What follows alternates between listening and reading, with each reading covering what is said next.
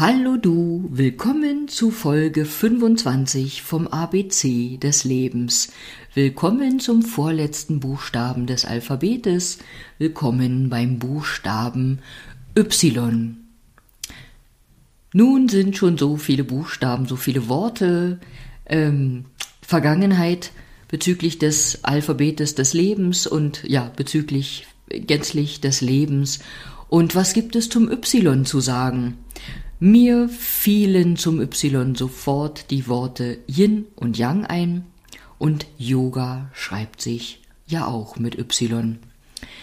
Und ich möchte einfach beim Yin und Yang bleiben, auch wenn ich schon des Öfteren vom Yin und Yang gesprochen habe, kann es ja sein, du hörst diese Folge heute als allererste Folge von gesprochenen Folgen von mir und dann wäre es auch das erste Mal, dass du vom Yin und Yang hörst.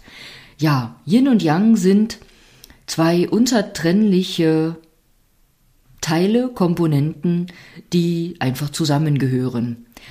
Beziehungsweise, wenn man sie zertrennt, dann haben sie etwas mit einem Ende oder sozusagen auch mit dem Tod zu tun. Yin und Yang sind zwei Gegensätze wie kalt und warm, wie hell und dunkel, wie laut und leise, wie männlich-weiblich, wie Bewegung und Ruhe oder Stille, wie oben und unten und wie so viele Gegensätze mehr. Und auch wenn Yin und Yang etwas Gegensätzliches sind, ist es auch so, dass beide Komponenten jeweils einen Teil des anderen in sich tragen. Das zeigt deutlich das Yin und Yang Zeichen, das du bestimmt kennst. Da ist in dem weißen Part auch ein schwarzer Anteil, ein schwarzer Punkt und in dem schwarzen Anteil auch ein heller Punkt. Und Yin und Yang machen das Leben aus. Und auch in dir, in uns existieren Yin und Yang. Und wenn ein Teil sich davon verabschiedet, dann ist sozusagen die Existenz, das Leben vorbei, um es mal ganz simpel zu sagen. Im Idealfall ist es so, dass Yin und Yang in unserem Körper, in unseren einzelnen Organen, in allem, was uns ausmacht, in Harmonie existiert. Harmonie streben wir, glaube ich, unbewusst alle an. Und mal ist mehr Harmonie in unserem Leben und mal weniger.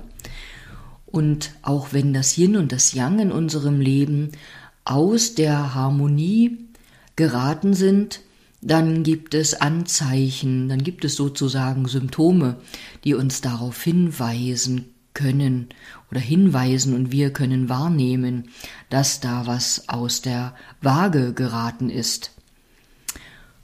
In der heutigen Zeit und auch in unserer Gesellschaft neigen wir dazu, ähm, sehr vom Yang bestimmt zu sein, also vom Tun, vom Machen, vom Leistungsdruck und sind häufig auch überhitzt, heiß gelaufen überdreht vielleicht auch.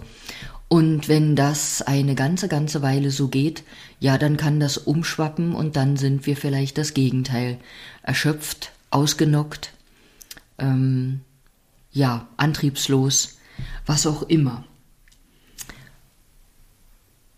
Für Harmonie in deinem Leben sorgen liegt ein ganzes Stück in deiner persönlichen Verantwortung. Und du kannst Harmonie in deinem Leben, in, im, in, ja, im Tun und Lassen schaffen, im Ausgleich zwischen Ruhe und Bewegung, zwischen dem vielleicht Alleinsein und auch in Gesellschaft sein, um immer wieder so gut wie möglich ausgeglichen zu werden, ausgeglichen zu sein. Und wenn du spürst, dass du nicht ausgeglichen bist und das vielleicht auch nicht mehr alleine hinbekommst, dann gibt es äh, viele, viele Menschen, die dir dabei helfen können. Therapeuten, Ärzte, Heilpraktiker, viele, viele Leute haben da viele wunderbare Methoden an der Hand, um dich unterstützen zu können. Und Harmonie oder für Harmonie in uns sorgt auch unsere Umgebung. Du magst es vielleicht, wenn es in deiner Familie harmonisch zugeht, dass ein harmonisches Verhältnis zwischen dir und deinen Lieben oder auch zwischen dir und deinen ähm, Arbeitskollegen und Nachbarn und vielen anderen Menschen besteht. Das klang jetzt ein bisschen lustig, als ob das nicht deine Lieben sein können, aber ich glaube, du weißt, wie ich das meinte.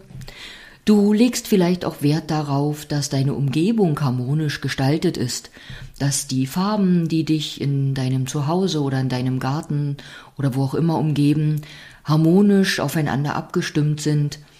Vielleicht liebst du es auch, die Farben in der Nahrung, in deinem Essen harmonisch abzustimmen.